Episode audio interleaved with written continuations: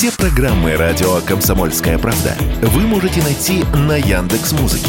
Ищите раздел вашей любимой передачи и подписывайтесь, чтобы не пропустить новый выпуск. Радио КП на Яндекс Музыке. Это удобно, просто и всегда интересно. Был бы повод. Здравствуйте, я Михаил Антонов, и эта программа «Был бы повод» 30 марта на календаре. И рассказ о событиях, которые происходили в этот день, но в разные годы, ждет вас сегодняшней передаче. 1967 год, 30 марта, с развитием космонавтики и ракетного дела становится понятно. Одних ракетных войск, которые уже имеются в составе вооруженных сил СССР, маловато. В этот день выходит указ о формировании нового воинского подразделения. Они получат название «Войска ракетно-космической обороны СССР». Они возникли как историческая необходимость вобрав передовой опыт науки и техники, стали логическим развитием вооруженных сил СССР. Советские боевые ракеты – надежный щит, прикрывший родину от ядерного удара. Первые такие части появляются еще в начале строительства космодрома Байконур, когда о покорении космоса только мечтают. Это были отдельные подразделения, которые задействованы на охране космических объектов и на помощи при монтаже. Тогда их, эти войска, чуть ли не называли страйбатом особого назначения. Однако уже спустя 10 лет понадобились не только строители, нужно было обеспечивать безопасность наших полетов, но и ко всему всему следить за главным соперником США. С самого начала запуска космических аппаратов в космос начинают открыто говорить о том, что вскоре мирные полеты могут превратиться во вполне себе вооруженные. Именно поэтому и понадобились войска космическо-ракетной обороны. Их руки, работающие на пультах около кнопки пуска, никогда не нажмут эту кнопку первым. Никогда не ввергнут мир в ядерную катастрофу. Однако по старинке новое подразделение так и будут называть ракетчики. Отдельный род РКО, ракетно-космическая оборона, это воинское подразделение получит лишь после распада Советского Союза. 1970 год, 30 марта, в советских кинотеатрах снова фильм про гражданскую войну. Но эта лента наравне с неуловимыми «Мстителями» становится одной из самых любимых картин. Речь идет о фильме Владимира Мотыля «Белое солнце пустыни». История вроде как основывается на реальных событиях, когда во время гражданской войны в Средней Азии один из басмачей бросил в пустыне свой гарем. Вот на этой нехитрой основе и построено кино о красноармейце Федоре Сухове, который возвращается домой, но получает задание сопроводить гарем. Товарищи женщины, не бойтесь! С вашим мужем-эксплуататором мы покончим! А пока вы поступаете в распоряжение товарища Сухова, он будет вас кормить и защищать! Он хороший человек! Изначально на исполнение главной роли пробуется Георгий Юматов, но тот накануне подрался, и ему так повредили лицо, что сниматься в таком состоянии Юматов уже не может. Зовут чуть менее известного, но все равно узнаваемого Анатолия Кузнецова. Главную отрицательную роль получает актер Тбилисского театра Каха Кавсадзе.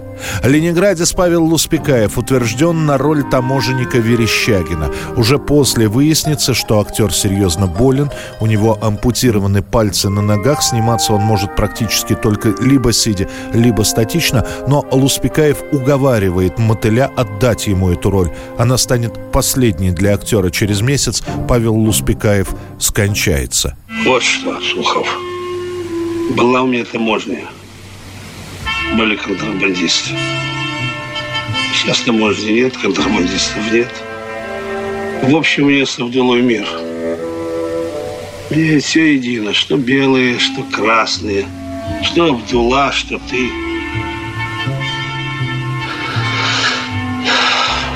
Вот ежели бы я с тобой пошел, тогда другое дело.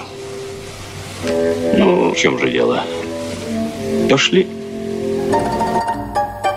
Когда кино будет уже смонтировано, озвучено, склеено, его готовы будут положить на полку Так «Белое солнце пустыни» не понравится руководству Мосфильма.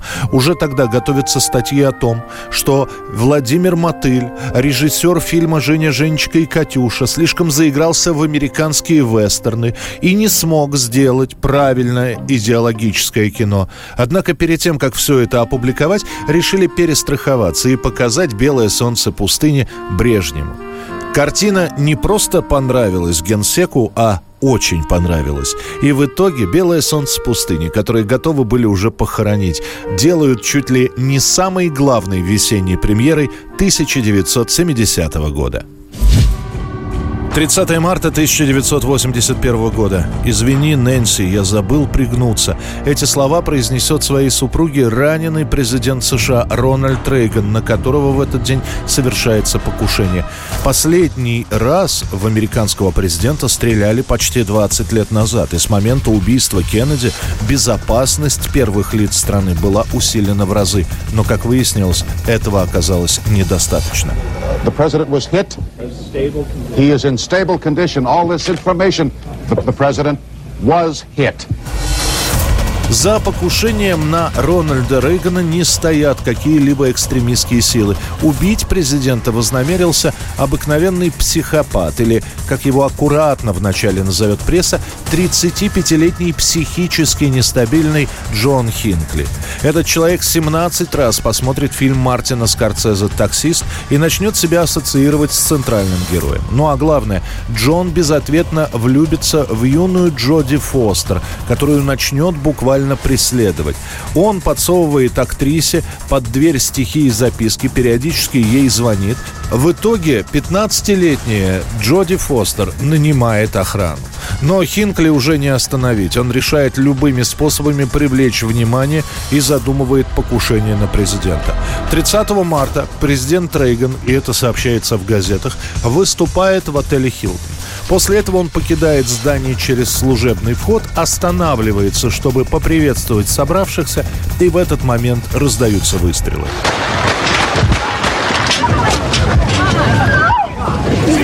Из шести пуль, которые выпустит Хинкли, три попадут в окружение Рейгана, ранив личного пресс-секретаря, ранив офицера полиции, еще одного человека. И лишь одна пуля, срикошетив от машины, зацепит самого президента. Пуля пройдет сквозь ребра и застрянет в легком.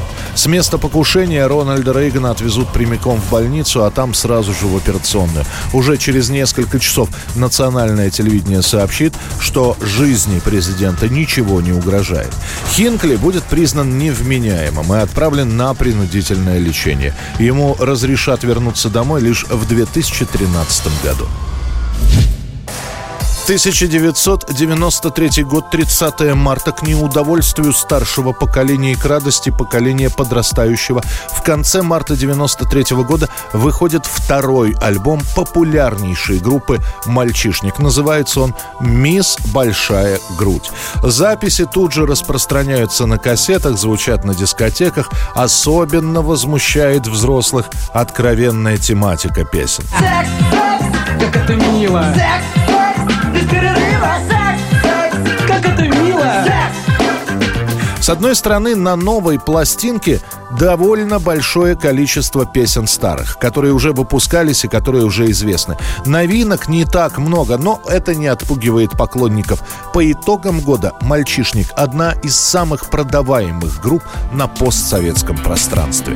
Это была программа «Был бы повод» и рассказ о событиях, которые происходили в этот день 30 марта. Очередной выпуск завтра. В студии был Михаил Антонов. До встречи. Я помню наш последний вечер, наш последний разговор. Телу твоему скользит последний мой взор. Твое белье на полу, ты абсолютно нога. Ты прижимаешься ко мне, последний раз ты моя. Твои плечи теплы, как воз горящей свечи. Их покрывают поцелуями губы мои. Я растворяюсь, как лед печали твоих глаз И ты целуешь меня. Последний раз, последний раз ты со мной. Последний раз я твой, последний раз слезы из глаз Последний раз ты со мной, последний раз я твой. Последний раз слезы из глаз. Последний раз.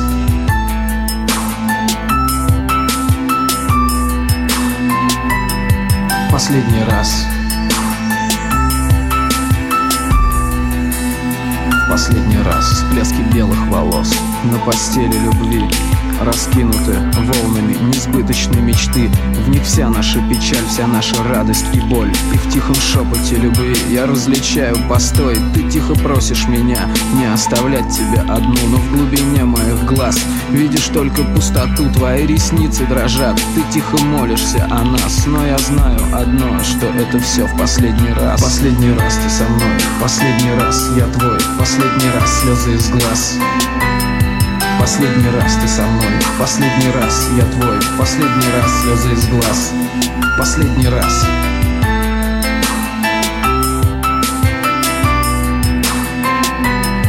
Последний раз Последний раз. Ты стараешься забыть о том, что будет впереди И бросаешься вся в огонь последней любви Сгорая, как бумага в моих нежных руках. Ведь это все в последний раз И ты забыла свой страх. Только я и ты, лишь только мы вдвоем А потом я уйду И дождь за окном Напомнит тебе, что я уже не вернусь. Но ты не будешь одна К тебе придет твоя грусть. Грусть расскажет о том, что я когда-нибудь приду и слезы твои своей рукой оботру.